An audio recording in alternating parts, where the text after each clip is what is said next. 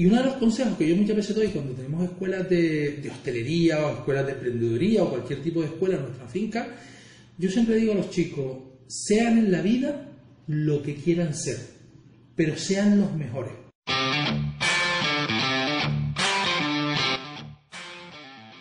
Hola a todos, bienvenidos al podcast de Empieza un domingo más. Hoy, como ven, volvemos a la normalidad, ya estamos uno a uno, entrevista al personal.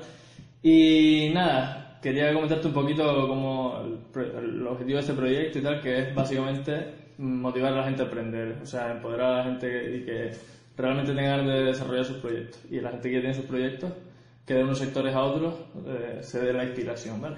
Perfecto. Entonces, pues bueno, como ven, hoy estoy aquí con Vicky. Bienvenido, Vicky, muchas gracias por, muchas gracias. por acogerme aquí en tu casa. Y estamos con Vicky porque él es una parte de una empresa familiar que tiene con sus hermanos y con sus padres, que de aquí de, la isla de Gran Canaria del Norte, en concreto de Agaete. Empezaron con una gasolinera y demás, y ahora tienen una finca en la que sacan naranjas, café, vino, hacen visitas, tienen un restaurante también, una ferretería, un poco de todo, ¿no? sí, sí, sí. Eh, buenas tardes, muchas gracias por la, por la invitación y es un placer poder participar. Mi nombre es Víctor Rubo Jorge, yo siempre me presento como un poco pues, como gerente de Finca La Laja, Bodega López Rosales. En el caso pues, de la finca, pues mi familia lleva más de 200 años trabajando la, la finca, yo soy la quinta generación. Y en el cambio de, la gasolinera, pues fue un poco también donde empezaron mis padres pues, con todo nuestro proyecto. Y es un proyecto de unos 35 años. 35 años de 35 años de que tenemos la, la, gasolinera. Además, ve, fotos antiguos, ya ha habido como, vemos cómo ha ido cambiando todo. Y la verdad que, que, siempre hemos sido una familia muy emprendedora, con nuevos negocios. La idea es pues, no poner los huevos todos en la misma cesta, sino relacionarlo todo con el turismo, no relacionarlo todo con la gasolinera, no relacionarlo todo con la restauración o la ferretería, sino poner diferentes sitios para que si una cosa no va bien, pues la otra puede. Y si nos podías hacer como un contexto de comenté antes que he empezado todo con la gasolinera, tú sí. dijiste, hace 35 años. Pero hasta tener ahora un montón de negocios, ¿cómo ha ido el proceso? Eh, el tema primero fue, eh, mis padres siempre han sido muy emprendedores, sobre todo mi padre, siempre ha estado muy relacionado con los negocios, siempre ha tenido iniciativa para montar un desmontal. Primero con sus hermanos, mi padre con sus hermanos tenía una empresa de camiones, luego ya pues mi padre vio que eso realmente no iba bien y decidió montarse por su, por su cuenta. Sí, yo recuerdo mi madre, tenía mis padres tenían animales, tenía, tuvo hasta una época vendíamos huevos por las casas, te estoy hablando yo con cinco añitos, yo niño yendo con mi madre por ahí a vender huevos. Eh, y eso, 75 años, en Agaete no había ninguna gasolinera, en ese momento no había ninguna gasolinera. Mis padres compraron este, este un solar a la entrada del, municipio de Agaete y decidieron pues montar la, la, gasolinera. Al principio no teníamos ni empleados, sino éramos los propios hermanos y mis padres los que trabajábamos. Era Yo siempre pongo el ejemplo que, por ejemplo, cuando queríamos celebrar un cumpleaños, teníamos que celebrar a las 10 y media, a las 12 de la noche, que era cuando sacábamos la gasolinera para poder estar todos juntos. Cuando alguien habla de la rama, para nosotros cuando hablamos de la rama Nagaete, para la mayor parte de la gente es fiesta, alegría, encontrarse con un montón de amigos. Para nosotros es trabajo en la gasolinera, porque es cuando más gente tenemos. Otro ejemplo, por ejemplo, de, la emprendeduría o el gran trabajo que ha pasado mi, mi familia, mis padres, que nosotros fuimos la primera gasolinera en toda Canarias que empezó a abrir los domingos. Porque antes la gasolinera. Hasta el sábado. ¿eh? Hasta el sábado, antes era lo más normal. Si hoy lo vemos como lo más normal, que la gasolinera está abierta todos los días, pero antes la gasolinera cerraba los sábados por la noche y ya los domingos están todos los días cerrados por nosotros. ¿En toda Canarias? En toda Canarias, sí, sí. Creo que en la del Teide y nosotros, una gasolinera que había subiendo al Teide, ahí, ahí empezamos los, dos. Y fuimos la primera gasolinera de toda Canarias que empezó a abrir los, los domingos. Pues entonces esa emprendeduría pues siempre la hemos llevado a otro tipo de, de sectores. Empezamos primero con la, con la gasolinera, mis padres siempre le había hecho mucha ilusión pues tener una finca, siempre habían querido tener finca porque siempre había estado relacionado mucho con el tema del café, con, lo, con las naranjas, con todo el tema de fruta, porque mi, madre creció en finca, mi padre creció en finca y siempre tal, pues apareció que este año, este año cumplimos 25 años que compramos la finca, finca La Laja, que es la que está comentando yo, que es una finca que tenemos más de 200 años, más de 200 años porque mis abuelos, mis tatarabuelos, trabajaban ahí como mayordomos, como empleados de los Manriques de Lara. Pues entonces mis padres le compraron la finca a los Manriques de, Lara. Al principio pues empezamos sobre todo sacando la fruta de la finca y se llegaron a coger eh, más de 200.000 kilos de naranja al que la vendíamos por todas partes de la isla, sobre todo lo teníamos muy bien posicionada, sobre todo supermercados Spar, Corte Inglés y Percot, nosotros le vendíamos directamente a ellos, pero todavía teníamos mucha más naranja, que yo recuerdo con mi hermano, con mi hermano Miguel, Pues los viernes por la tarde cargábamos el camión y nos íbamos al mercadillo de San Mateo, pasábamos por el mercadillo de Santa Brígida, pasábamos por los diferentes mercadillos que luego iban a abrir el fin de semana a venderle las naranjas para eso. Y ya luego, pues el fin de semana nos tocaba vender naranjas en la gasolinera, que siempre eh, yo siempre he dicho que nuestra vida ha estado relacionada con el trabajo. está claro que no hemos sabido tener otra cosa si no ha sido con trabajo. La verdad que los emprendedores eso es algo que los caracteriza porque al final como están creando algo ellos, se esfuerzan al máximo y además es algo que les gusta, sobre todo a ustedes que tu familia viene de, fincas y demás, es algo que, nos nace. Por ejemplo, a mí también, que, que me gusta el emprendimiento, estoy todo el día tirado con una cosa, con otra. Y que siempre estamos viendo un montón de oportunidades, siempre vemos cualquier negocio, ah, pues podríamos hacer esto, podríamos hacer otra, otra cosa. Eh, intentamos que, cada uno de los proyectos pues sea rentable independientemente, que no tengamos que tal. Y luego una de las cosas que a mí siempre me gusta decir, y mira que es algo, y si no corrígeme, ¿qué tal? Que no nos enseñan en la carrera, en los estudios, no nos enseñan a ser emprendedores, no nos enseñan a emprender, nos enseñan a aprender una serie de cosas. Y uno de los consejos que yo muchas veces doy cuando tenemos escuelas de, de hostelería o escuelas de emprendeduría o cualquier tipo de escuela en nuestra finca, yo siempre digo a los chicos, sean en la vida lo que quieran ser, pero sean los mejores.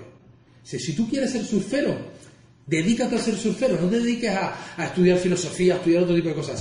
Estudiate a ser surfero. Si tú quieres ser futbolista, estudia, ser futbolista, las mejores botas, los mejores entrenamientos, no sé qué tal, pero dedícate a eso, no te dediques a otro tipo de cosas que al final estamos tirando un montón de ramas, porque muchas veces nos van chicos de escuelas de hostelería que se meten ahí ay, porque es una salida, porque no tenía tal. Digo, pero mira, al final lo que estás haciendo es perdiendo el tiempo de tu vida. O sea, analízate, mírate tú, dedícate un mes, dos meses a mirar qué es lo que tú quieres hacer en la vida, qué es lo que a ti te disfruta, disfruta.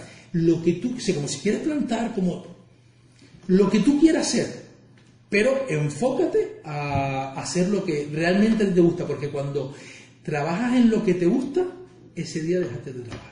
Eso es una filosofía que yo creo que todo el mundo debería tener clara, pero, la mayoría de gente no se da cuenta y hace cosas por, por sobrevivir. No viven, sino sobreviven. Sí, sí, sí, sí. sí, es, tremendo. En concreto, en mi caso, yo he tenido la comodidad que he tenido porque mi padre es funcionario, es profesor, él le apasiona lo que hace. Y gracias a ese trabajo fijo y demás, pues yo he tenido una estabilidad bastante buena. Y como él ha tenido la vida resuelta, pues quiere que yo vaya por ahí también. Y entonces se pone a decirme, no, venga, ahora te haces el máster de educación, no sé qué. Y yo, mira, que, que, no, que, no quiero, no es lo que, me, lo que me llama a mí, no... Está muy bien para ti, pero... Al final, sí, a veces, lo, el tema de emprendeduría, si te gusta a veces el deporte, también hay posibilidades de emprender con temas relacionados con el tema del deporte. Y lo bueno también, al final, yo siempre digo que los funcionarios muy bien, porque al final consigues una estabilidad económica, no sé qué, pero ya ahí se acabó como tu vida si es como ya estoy cómodo, ya lo que quiero es como disfrutar. Pero el tema del el emprender es como un, cada día un día nuevo, eh, una historia nueva, eh, problemas nuevos. muchas veces cuando la gente me pregunta, dice, Víctor, ¿y tú a qué te dedicas? Digo, yo, yo me dedico a apagar fuego. Si creo que eres, que eres bombero. Digo, no, no, no, digo, apagar fuego, que todos los días tengo problemas. cuando no tengo una cosa, tengo otra. Pero eso también lo hace bonito, siempre y cuando lo sepas gestionar. Y, luego también es súper importante rodearte de un equipo bueno de personal, de gente, valorarlo, que, al final yo siempre son varios pasos importantes en una empresa. Primero, evidentemente, están los clientes. ¿eh? Para una empresa tiene que ser sagrado los clientes, porque al final lo que te está creando es riqueza. Es súper importante los empleados, que tú tengas empleados satisfechos, que, que quieran aprender, que quieran eh, que tu empresa crezca, porque al final es la, la, imagen que está viendo el cliente de, tu, de tus empresas, es bien pagado. Y luego que, que, sean felices todos, ¿sabes? Un poco, es la, es la idea, como un poco los tres, los tres parámetros, un poco los que nosotros nos no guiamos. Y todo lo demás ya va rodando solo. Yo creo también que, que, para que un negocio funcione bien hay que centrarse en hacer las cosas bien. No en ganar dinero, sino hacer las cosas bien, porque el dinero pues va llegando solo. No... Eso yo lo digo, o sea, muy mal lo tienes que hacer cuando lo haces con pasión, con cariño, disfrutas con lo que haces para que no te vaya, para que no te vaya bien. Y si en algún momento no te ha ido bien, al final has disfrutado con el recorrido. O sea, al final tú estabas haciendo algo que a ti te. y aprendes muchísimo. Uno de los ejemplos también, otro de los ejemplos que ponemos, que, que aquí nosotros en España o en general en Europa, el fracaso de una empresa o algo, o, sea, el error o el equivocarte en una empresa, lo vemos como un fracaso. Y es todo lo contrario, es un aprendizaje que tú has tenido en Estados Unidos, se valora muchísimo la gente que ha montado cuatro o cinco empresas y no las ha ido bien, porque tienen la experiencia de que esos errores por los que les fue mal ya no le volverá a suceder. Tal cual. Yo creo que, es que es a nivel cultural, deberíamos cambiar eso ya. Exacto, sí, sí, sí. Comentabas antes también eh, que en la universidad no se promueve el emprendimiento y demás. ¿Qué fue que tú estudiaste en la universidad? Yo soy licenciado en Comercio Exterior y, y Marketing, o sea, me fui por una, una carrera privada y en mi parte pues sí ponían un poquito más de emprendeduría, pero luego no en, el estudio, en la GB, en el BU, todas esas cosas se te enseñan a, memorizar, a aprender una serie de tal que, que a los 10 minutos al día siguiente ya no te acuerdas de nada de lo que has aprendido. Al final es la experiencia lo que tú, lo que tú, estás, lo que tú estás aportando, o sea, lo que, con lo que tú te quedas. el tema, y lo, comento aquí, yo tengo un niño también de 8 años y nosotros estamos intentando llevar a través de una enseñanza, a través de proyectos donde él vaya a través de retos, de tal. Lo importante nosotros no es la memorización. yo no quiero que mi hijo se quede, vale, que se aprenda a hacer una regla de tres, vale, pero eso, la regla de tres ya me la hace la calculadora, ¿sabes? Que ya tal, que me aprenda a hacer, a interpretar un tema de un texto de Garcilaso de la, Garcilaso de la Vega o, o un, un texto de, un texto de, de Saramago o algo o tal porque al final eso no es lo que va a ser el día de mañana, que él emprenda o vaya caminando hacia donde a él realmente le, gusta. Exacto. Esa es la clave. Mucha gente se pone a pensar que, que es la clave para ser feliz y tal hacer lo que te gusta, no, no estar sobreviviendo, sino Y no tienes que demostrarle nada a nadie y no tienes que tal, sino simplemente hacer disfrutar y hacer a ti lo que realmente te, gusta, porque al final muchas veces el tiempo se va, se va volando. Y sobre todo, eh, yo creo que va a venir un, futuro donde la generación de emprendedores va a ser muy importante, porque cada vez son menos la gente que quiere emprender muchas veces se mete en la cabeza el tema de funcionario, un puesto estable, no sé qué el tema es que a ver el día de mañana. Cuando ¿quién, sistematizado. Cuando a ver quién va a pagar todo este tipo de. también de funcionarios, de este tipo de cosas, porque al final los autónomos, las empresas, son las que están financiando todo este tipo de, gastos que estamos teniendo en el gobierno, ¿sabes? Que, eso también es muy importante de, de repensarlo. Y mm, quería preguntarte, porque en mi caso también mi familia tiene una empresa y demás. Sí. Y siempre las empresas familiares se asocian como con problemas y demás. Sí. Y quería preguntarte si en tu caso había... Eh, sí, como toda empresa siempre tenemos algún tema. Lo bueno de nosotros todavía pues siguen nuestros padres. Ellos siempre, o yo tengo claro que aquí los que mandan pues son ellos. Yo estoy a cargo de ellos, ¿sabes? Pero a mí me gusta y me motiva mucho estar con ellos. Además son muy emprendedores y tienen muchas muchas ideas. Y, eso, el tema es que no somos tres hermanos y no los tres hermanos estamos dentro de la empresa. El tema está cuando otros, otros hermanos, otros hermanos que no están dentro de la empresa quieren entrar a participar en la empresa. yo siempre digo que al final esto es un recorrido que hemos conseguido entre lo que hemos estado dentro. ¿Sabes? Al final es muy claro, pero también tengo que tener claro que los que mandan son mis padres y eso. Si en algún momento yo, alguna decisión de la que ellos, no, ellos toman, a mí no me gusta, pues el que sobra soy yo, porque al final esto es de ellos. Yo eh, estoy parte de ellos y un montón de empresas hasta tal, las creo, pero las creo con, ellos, ¿sabes? Que creo no también tienes el respaldo económico y, eso. Pero también es muy importante saber cada uno el sitio donde está y sobre todo respetar ese dicho de las tres generaciones, ¿no? La primera lo crea, la segunda lo mejora y la tercera se lo gasta. Además es perfecto. O sea, yo he visto lo que a mis padres les ha costado montar una empresa, montar la empresa, tener lo que tienen. Entonces yo en ningún momento voy a dejarlo caer porque sé todo el trabajo que ellos han tenido. Mi hijo a lo mejor no ha visto todo el trabajo y el sacrificio, que a lo mejor sí lo ha visto, porque se me ha visto trabajando tal, pero no ha visto eso, ver a mi madre vendiendo huevos, o ir por casa, o que sea a las 11 de la noche y está haciendo queso, o celebrar un cumpleaños a, la, a las 11 de la noche, o, o trabajar sábados, domingos y, como siempre digo yo, una de las frases que a mí me tal, digo, lo bueno de los lunes para mí es que son iguales que los domingos. Como estoy trabajando el domingo, al final no es lunes, al final es otro día igual porque al final sigo trabajando. Pero no es trabajo, es pasión. Ya, ya, que Exacto. Pero es muy complicado. Yo también hemos tenido también algún tema de formación con el cambio de las empresas, esas cosas. A veces nos planteamos el hecho de montarlo en una sociedad, los tres hermanos, no sé qué lo que pasa es que eso es muy complicado, porque en mi, y yo voy a hablar desde mi caso. Yo me entrego y trabajo muchísimo. Yo quiero que el que esté trabaje igual o más que yo. Si no va a trabajar igual o más que yo, prefiero más que no esté. Y si esto, esta hoja es tuya, pues esa hoja es tuya. Y si esta hoja es mía, esta hoja es mía. Y ya yo me encargaré de tal, que cada uno le corresponda lo que es suyo. Y el problema es eso, que hay unos otros hermanos que no tienen esta visión que yo tengo de, para mí, lo más importante es la empresa y porque disfruto también. ¿Sabes? Que al final no todo el mundo ve, ve eso. Tienen otras visiones de, de, la, vida, de la vida, ¿sabes? Que prefieren disfrutar, porque si monta un funcionario que llegue a las 3 de la tarde y yo no tengo ya ninguna responsabilidad. O yo me levanto a las 7 de la mañana y lo primero que hago es estar mirando las cuentas, ver correos, no sé qué, me acuesto a las 11 de la noche y todavía sigo mirando correos, sigo mirando cuentas, sigo organizando ya el día de mañana. Un funcionario a las 3 de la tarde se choca, la apago el ordenador y ya está. ¿Y a nivel legal esto sigue siendo propiedad de tus padres? Sí, mis padres siguen estando como autónomos. Hemos repartido la gasolinera esta parte de, mi madre. Ella es un poco la que gestiona la gasolinera. Mi padre está la que gestiona la, la finca y la parte del restaurante también. ¿Y el restaurante el que vimos antes? El nuevo Casa Romántica, el nuevo proyecto ilusionante que estamos ahí con ese que va a ser otro proyecto eh, agroturístico también. Qué bueno.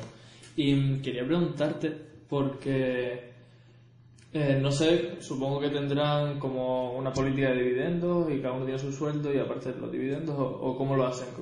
No, los beneficios se lo llevan cada En principio, los beneficios se los lleva mi parte, mi padre, tal, y nosotros, cada, o los dos hermanos, Miguel y yo, que somos un poco los que estamos más a cargo, cada uno tenemos un sueldo y tal. Y ellos son tal. Lo que sí que hacemos todo momento es pues estar reinvirtiendo en ir aumentando el... Estamos ahora con otra visión para comprar otra casa, otro tipo de negocio, otros terrenos pues siempre estamos con todo ese tipo de, de ir aumentando y al final a mi padre eso le apasiona el seguir comprando y tal. Él no son de los de ahorrar, él prefiere, dice, para tener el dinero en el banco, prefiere más tenerlo en un inmueble, en una versión, que también le repercute más dinero. Sí, es que el dinero al final no vale nada. No vale nada, al final es un, es un material de pago. Es una herramienta. Exacto, es. Y mm, lo de que tengan tantas empresas y tal en un pueblo pequeño como es Agaete, ha repercutido en ustedes porque muchas veces la gente piensa del empresario como que es una mala persona, una persona deliciosa y tal. Y quería preguntarte desde la visión del empresario cómo se vive eso. A veces desde la visión del empresario, la verdad que nosotros, en nuestro sentido, no, yo no creo que la gente tenga esa visión de nosotros porque nos han visto trabajar toda la vida. Cuando a ti te han visto trabajar toda la vida y saben que lo que tiene ha sido a través del sacrificio y el trabajo, pues muchas veces la gente lo valora muchísimo diciendo, joder, esta gente tiene lo que tiene, pero se han dejado sudor y lágrimas, ¿sabes? Por decir lo que, lo que tienen. Sí, a mí me, también, antes de estar con mi pareja, me acostó relaciones de pareja, de tal. Ese, mi, mi, pareja hoy en día, mi hijo me pone un ultimátum, se tienes que librar un día a la semana, así ya por norma, ¿sabes? Tal, porque si no, no libras ningún día. ¿Qué quiero decir con eso? Porque al final la gente ha visto. Está claro que hay gente para todo. Al final también muchas veces, pues los ricos o no sé qué, tal, pero que a mí eso al final se me entra por un oído y me entra por otro, porque yo sé todo el trabajo y todo lo que han pasado mis padres. Cuando a veces alguien me dice, digo, pues mira, está claro que de la noche a la mañana nadie consigue lo que tiene sin trabajo, sin sacrificio, sin entrega. muchas veces las 5 a las 6 de la tarde bajar a comer, sábado, domingo, da igual el día, se Navidad. yo siempre, otro de los ejemplos que pongo, muchas veces cuando nosotros, antes del tema del COVID, cuando trabajamos mucho con cruceros, con turoperadores, nosotros teníamos un crucero el día de Navidad o el día de Año Nuevo y nosotros le abríamos la finca para ellos, para recibir su grupo. Yo siempre decía, digo, si me como las maduras, me como la pérdida. Lo único que puedo decir a una persona, a un grupo, a una empresa que me está trayendo gente durante todo el año, que tal día no te recibo. No, no, no. Yo te recibo a ti y siempre que pueda, ahí vas a tener las puertas de mi finca abiertas. Porque me pongo también en lugar de la otra empresa que tiene que también hacer negocio. Pues al final es una sinergia entre todas las empresas. ¿Qué quiero decir con eso? Que sin sacrificio, sin trabajo, pues al final nada se tiene. Está claro que tienes que tener también unos golpes de suerte, coincidir con tal, pero al final el trabajo te va llevando, y tampoco me gusta mucho utilizar la palabra sacrificio porque parece como que, te cuesta, ¿no? Y al final no cuesta cuando estás disfrutando con lo que estás haciendo, el trabajo. Eh, te da tu recompensa. ¿Sabes? Cuando tú tal, otra de las frases míticas de mi padre también, cuando nosotros empezamos a abrir, de, empezamos a abrir la, gasolinera los domingos, en aquel momento todavía hablábamos de la peseta.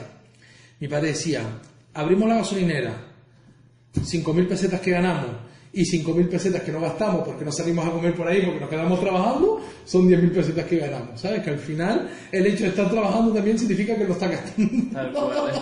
tal cual. Mi pareja está ahora que igual empieza a trabajar y tal en verano y decimos lo mismo, que no solo que esté trabajando, sino que en ese tiempo no está de vacaciones. No está de vacaciones, porque al final, como no estás haciendo nada, bueno, vamos a quedar para tomar algo, o vamos a comer, o vamos a no sé qué. O sea, el día que yo cojo libre, digo, es que cojo los días libres para gastar dinero, ¿sabes? Porque al final... Lo más importante en esto es, yo siempre digo, o sea, disfrutar con lo que estás haciendo, o sea, que te apasione, que no te cueste, cuando estás también cara al público, es bastante complicado porque al final recibes un montón de tipos de gente, ahí viene gente que te viene con muy buena onda, con muy buena sinergia y hay otras personas pues que no te vienen tal, entonces tú tienes que también tener ese talante para saber torear y para saber entender la gente, ponerte en su posición, ponerse tal, que no todo el mundo ha tenido a mejor no voy a decir la suerte, sino pero sí la oportunidad o el entorno familiar maravilloso que nos ha rodeado para emprender, para crear cosas, eh, que no hemos sido una familia de vicios, que no hemos sido una familia de tal, sino lo que yo he visto siempre en mis padres ha sido trabajo. Bueno, y cambiando un poquito ahora de tema, ya hablamos de la empresa familiar y demás, y ahora quería hablar un poquito porque muchos no lo sabrán, pero en la finca de tu familia se celebró el pasado año o el año anterior una de las eh, ediciones de, la, de Masterchef, ¿no? Exacto. Eh, la verdad que fue un evento de, de locos, eh, fue una promoción espectacular para la isla de Gran Canaria, vamos a empezar por la parte final. Fue una promoción espectacular para la isla de Gran Canaria, para sus productos, para sus paisajes, para sus pueblos. Y la verdad que, al final pues te sientes satisfecho de toda esa promoción que le dieron a, la isla, al municipio y, al norte de la isla de Gran Canaria. Fue un trabajo de más de seis meses, donde desde el primer momento, pues, que se pusieron en contacto con nosotros la, la productora, la empresa que llevaba el programa Masterchef, eligieron nuestra finca porque ellos visitaron como unas 20 fincas, diferentes recursos en el norte de Gran Canaria, a ver cuál era el que más le gustaba y un poco pues el que más le llamó la atención y el que más le gustó pues fue nuestra finca. Eh, una semana sí, otra semana no, venían decoradores, productores, realizadores eh, de todo tipo y había que atenderlos en todo, en todo momento. Se grabó el. Empezamos el lunes 9 a montar todo, el martes día 10 terminaron de montar todo y se grabó el 11 de marzo. ¿Qué pasaba el 11 de marzo? Tres días antes del estado de alarma de pandemia. En la finca estábamos como unas 350 personas en su momento, entre los empleados, productores, concursantes, eh, políticos, gente que fue a comer, otra gente del catering, mantenimiento. La verdad que fue un poco tema de locura. Pero nos quedamos con el éxito y la promoción espectacular para la isla de Gran Canaria, más de 2 millones y medio de espectadores, picos de 6 y 8 millones de espectadores, el programa más visto después de la final y la verdad que se te queda satisfecho. Hablamos un poco la hora de gestionarlo, pues al final cómo lo gestionamos, porque la verdad que trabajamos muchísimo y nosotros empezamos en todo momento, que era una promoción espectacular para, la, para el municipio de Agaete, y hoy en día si volviese a hacerlo lo, lo, lo, gestionaría de otra, de otra forma diferente. También me cogí un poco de conejillo de India, porque tampoco sabía cómo funcionaba ese mundo, cómo era el tema tal. O sea, uno cuando piensa en el programa Masterchef siempre piensa en la promoción que va a ser pero al final también hay que pensar que, los 15 empleados nuestros estaban trabajando para ello, que nosotros cerramos tres días nuestra finca, que al final también hubieron un montón de costes para nosotros que no fueron, entre comillas, porque al final fue una promoción, pero que al final fue mucho trabajo y sobre todo muy ilusionante. Sobre todo... Y dices que la productora visitó distintas fincas y demás. ¿Y qué es que había como un casting o algo así?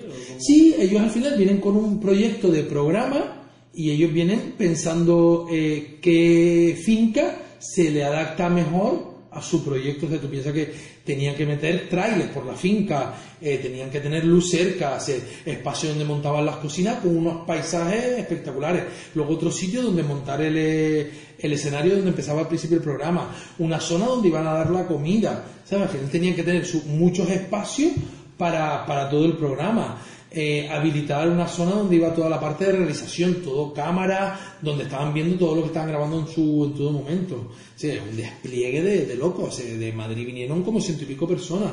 Además que para un programa de... Para un programa, pero piensa que el programa costó como 150.000 euros. 150.000 euros. Y tuvo una repercusión de más de 10 millones de euros para la isla de Gran Canaria. Piensa que fue como 90 minutos de programa grabados en el Valle de Agaete en el momento de, en la hora, lunes por la noche, de más audiencia, cuando la gente está más viendo la, la tele. Al final eso también, eso lo vas a hacer y eso tiene unos costes que no son normales. ¿no? Si Que- la repercusión fue de 10 millones, el, la Sí, sí, inversión sí. tiene que ser también bastante alta. Por eso, por eso. Y para, para ustedes que ya he hablado del tema de cerrar, de los empleados y demás, ¿qué costes así más grandes tuvieron? Y Sobre todo fue eso, se fue sacrificio porque nos entregamos, se piensa también, empieza seis meses antes de la grabación del programa, empiezas con reuniones, es dedicarle tiempo a necesitamos no sé qué, tal, no sé qué, eso. Los días anteriores, pues ya vamos coordinando todo, reuniones con ayuntamientos, con la productora, con tal. Los tres días, eso es entregado diario, empezamos a las 7 de la mañana y acabamos a las 11 de la noche. Necesitamos no sé qué, necesitamos poner un camión grúa porque hay que subir las cocinas arriba. Necesitamos toro porque los camiones no pueden entrar a la finca y hay que cargar y descargar no sé qué. Sea, no solamente el montaje, luego el desmontaje de todo lo que tal, porque ellos se tenían que ir rápidamente porque luego grababan en otro sitio. ¿Sabes? El, el coordinar y organizar un poco todo en tu finca. ¿Sabes? Con, con todo lo que eso conlleva, ¿sabes? De paralizar la producción de tu finca, la visita, empezar a avisar antes, tres meses antes a los turoperadores, mira, tenemos que cancelar estos tres días porque no va a venir bien, porque va a ser una proyección y una, y una promoción espectacular para todo, y la verdad que lo entendieron perfectamente, porque al final ellos también, los turo- claro, los turo- no, y los turoperadores también tienen que coordinar el tema de las excursiones, no solamente turoperadores en el sur de la isla, sino los de los cruceros, ¿sabes? Que esos días no podían vender visitas a nuestra finca. Y el- qué beneficio directo tuvo. La promoción está clara que se Está hizo espectacular, pero hubo gente que vino, no, vi el programa por Masterchef y, y venimos aquí. Exacto, mucha gente sí. Lo que sí cuando te digo, por ejemplo, que hubieron algunos fallos que, por ejemplo, nosotros no nos nombraron en ningún lado. Si en ningún momento, si tú a lo mejor sí sabes que, vale, es el Valle de Agaete, Finca La Laja, vi el programa, tal, pero alguien que esté en León pensará en Gran Canaria o pensará en las Islas Canarias, pero no piensa en concreto el Valle de Agaete en Finca La Laja. No se dijo la laja, ¿eh? No se dijo en ningún momento finca la, la laja. ¿Sabes? Todos esos pequeños detalles son los que yo te estoy diciendo que, pues, ¿quiere grabar en mi finca? Vale, primero, vale tanto. No hubo coste para la empresa. Ninguno. Cuando a nosotros nos pudo costar unos 12 o 15 mil euros. O sea, estar tres días cerrados, los 15 empleados nuestros trabajando para ellos, todas las reuniones y todo ese tipo de cosas, a nosotros nos tuvo una serie de, costes y a nosotros no nos nombró por ningún lado. Y encima luego también habla y es una productora muy potente que tiene mucho dinero. Si eligieron tu finca, o sea, nuestra finca, fue porque a ellos les interesaba, porque si hubiese habido otra finca que les hubiese gustado más, se hubiesen ido a otra finca, eso lo tengo clarísimo tal.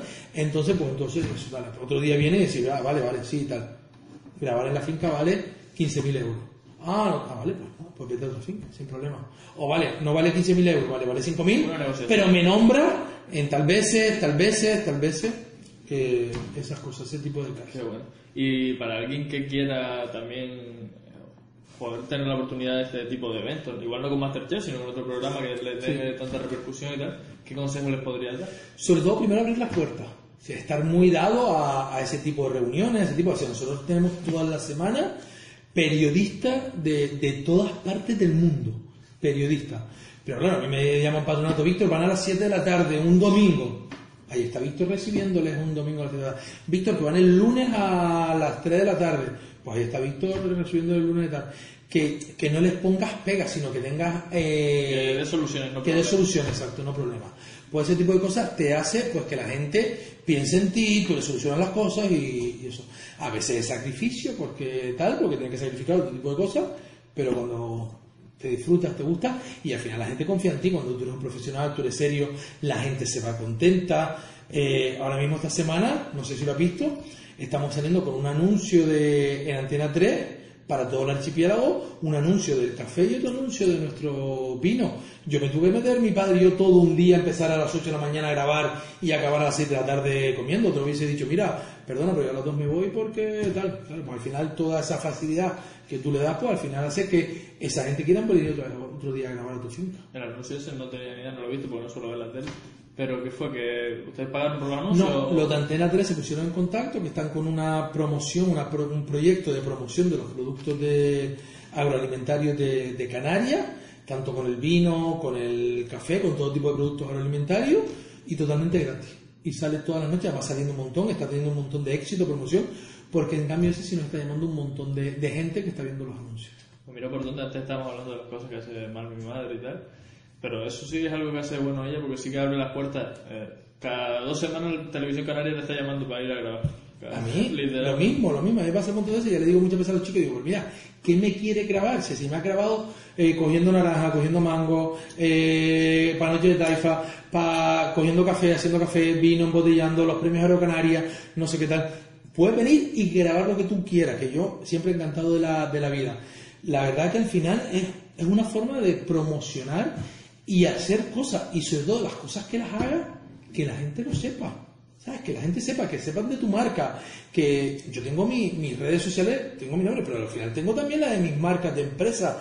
Tengo la de la finca, tengo la de la gasolinera, la ferretería, la casa romántica. Intento moverlas todo, que al final, si tú abres la ferretería de lunes a domingo, que la gente sepa que tú estás abierto de lunes a domingo, que sepa todos los días. No que diga, ah, no, hoy no voy a caerte porque la ferretería está cerrada. No, no, que sepa que tú estás abierta. Y eso tienes que moverlo por todos lados. ¿Y gestionas tú las redes de la empresa? Intento también gestionarlo todo, las redes, los correos, porque al final mucha información eh, te llega a través de, de No. A veces no lo hemos planteado y, y a veces cuando lo hemos hecho no ha terminado de convencerme. ¿Por qué no ha terminado de convencerme? Porque a mí lo que me gusta mucho de una finca o de una actividad empresarial es saber el día a día.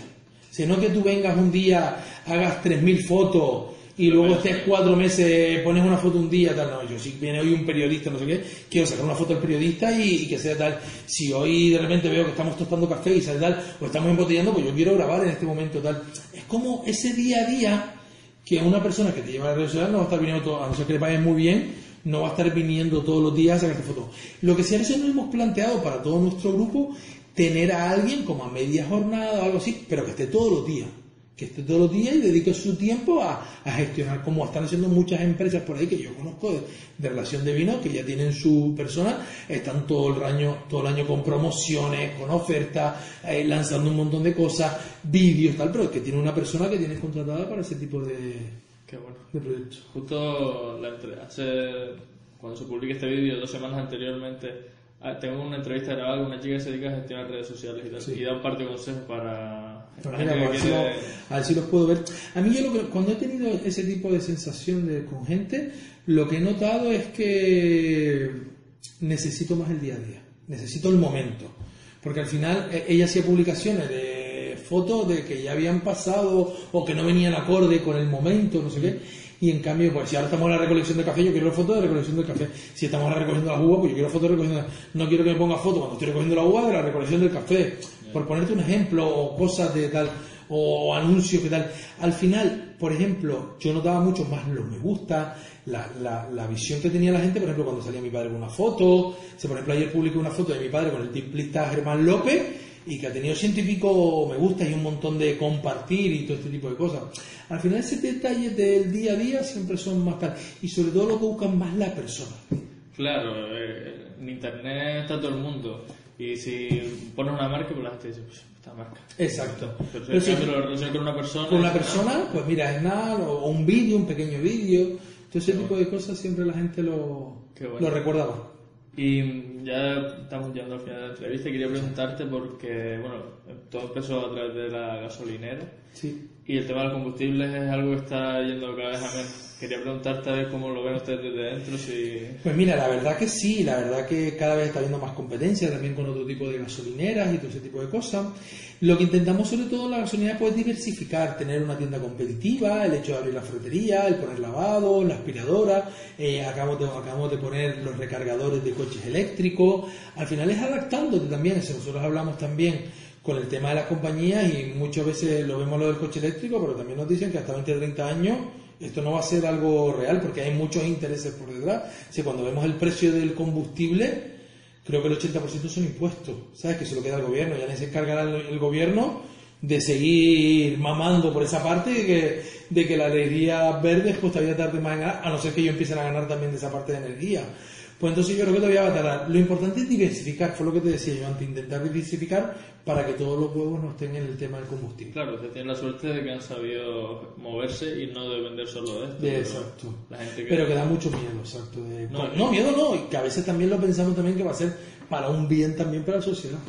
Y el tema, claro, dijiste que pusieron un punto de carga y demás. Sí, Yo ahora mismo estoy haciendo las prácticas en el campo de golf de Bandama y Sí. pusieron un, un punto de carga ahí también. Lo que pasa es que allí como que lo puso Endesa, ¿no? Eh, sí igual que aquí. Aquí lo pone Endesa y... Y, parte nos paga a nosotros. Ah, le pagas por el alquiler del sitio. Ahora estamos con un nuevo proyecto de bicicletas de alquiler también, que queremos ponerlo aquí en la gasolinera en diferentes puntos en, en Agaete, en Hotel Rocanera, Hotel La Longuera, en el Valle, en el Sao, que la gasolinera, que por ejemplo tú vas a venir al pueblo de estos hoteles y tú puedes dejar la, la, la bicicleta en la gasolinera, pues al final también es otra forma de diversificar el, el negocio también. Qué bueno, qué bueno.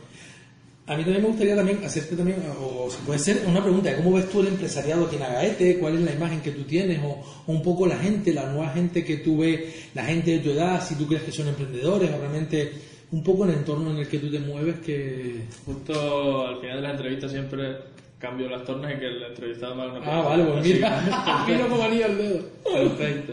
Sí, pues mira, yo con respecto a Agaete tengo una visión un poco secada porque aunque mi madre es de aquí, toda mi familia es de aquí, Sí. he vivido bastante tiempo fuera, en Guía, en, Vale. en- además en la península y demás.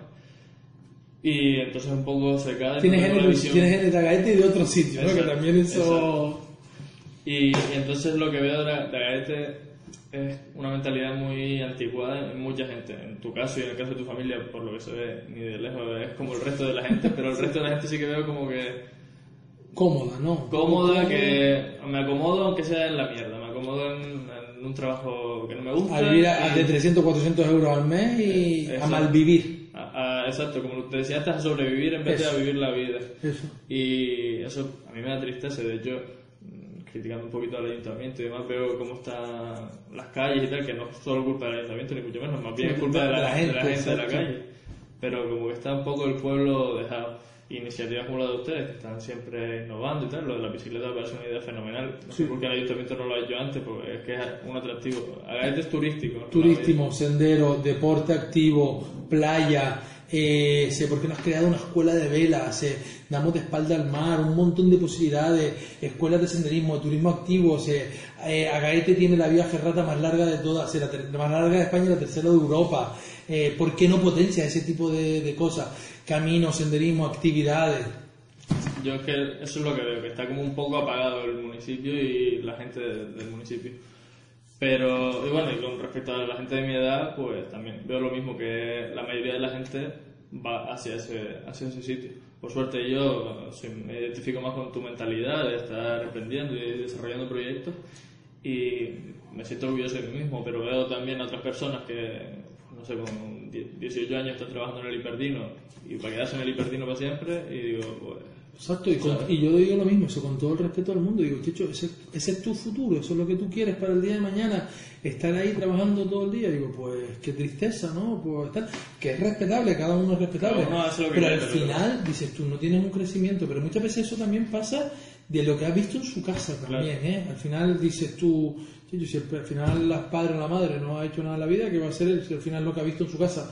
Yo siempre digo lo mismo, yo lo que he visto en mi casa ha sido trabajo, y al final lo que hago es trabajar, pero también es porque lo que siempre he visto. Yo por suerte la parte más asalariada, el tema del funcionariado y tal, que Sí. otra parte de la familia es mucho por ahí, también han estado trabajando siempre, no es acomodarse, sino esforzarse Otro tipo de proyectos, otro tipo de... No, y en el mismo funcionariado, pero que las cosas vayan bien. Y por suerte la otra parte, que es la parte de mi abuelo, de mi madre y demás, ha desarrollado sus proyectos y yo creo que gracias a eso tengo yo la visión de, de ellos y... No, y lo mejor de todo, que cuando te mueves en un sistema, sea con la Cámara de Comercio, al final tienes un montón de contactos, el tema es moverte y, estar en un montón de, de sitios y relacionarte y sobre todo que la gente sepa qué es lo que tú estás haciendo también, es decirlo, o sea, al final cuando yo llego por ahí o cualquier cosa, ahí viene el del café de Gaete, o viene no sé qué, digo, vale, pues perfecto, sí, pues, pues mira, pues bien, porque lo estoy haciendo bien, claro, pues mira, la gente sabe que soy. Al final es los contactos, a nosotros nos llega un montón de a veces gente, Víctor, si quieres emprender cualquier proyecto, cuenta con nosotros económicamente o no sé qué o tal, y al final es, es las relaciones también, en el mundo el tema de relaciones, de contacto, una de las cosas de mi carrera fue también el tema de lazos, que luego se termina cuando, se cuando termina la carrera, el tema de lazos entre los diferentes sectores. Yo, la verdad que soy bastante afortunado porque desarrollé este proyecto y tal, el de las entrevistas, como a crear marca en torno a un logo que se llama Empía Saludar para Sí. promover el emprendimiento. y no pensé en los beneficios directos que iba a tener mío, sino más a largo plazo. Y, pero es que está teniendo un beneficio. Ahora llevo un mes y medio y ya tengo, conozco a un abogado especialista en fiscalidad, conozco a una tía que es coach empresarial, conozco a una que se gestiona Así mismo, redes. así mismo. Y- Al final si te quedas en tu casa tal, ahí no conoces a nadie. Al final sales, relacionas, hablas con no sé quién, tal. Eh, como digo yo, hablo hasta con las esquinas, hablo con tal, porque al final todo el mundo sepa que es lo que tú estás haciendo y que los demás te digan a ti también que es lo que hacen ellos. ¿sabes? Que al final es como una Sinergia. conectividad, sinergia. La palabra es sinergia, perfecto. Que unos apoyen a otros y que Sí, si tú sí, das, después recibes. Nosotros tenemos sinergias con el Hotel Roca Negra, con restaurantes aquí en el municipio, con el Hotel La Longuera, con un montón de otras empresas en Agaete, tenemos un montón de sinergias. Qué bueno. Súper importante. Pues nada, Víctor, muchas gracias. Señor, un placer. Cualquier cosa que necesiten, tú, tus oyentes, tus telespectadores, pues es para nosotros un placer y sobre todo que haya venido, que nos haya elegido a nosotros para colaborar con este proyecto. La verdad que es súper bonito y sobre todo, como hemos dicho varias veces en este momento, lo más bonito de esta vida es ser feliz y disfrutar con lo que hacemos. Pues nada, ya escucharon ya a Víctor, espero que les haya gustado la entrevista. Y nada, si, si es así, se pueden suscribir al canal o escucharnos en Spotify. Y si les gusta en concreto esta entrevista, le dejan un like y un comentario para si quieren visitar la finca. Bueno, nos vemos el próximo domingo. Hasta luego. Gracias.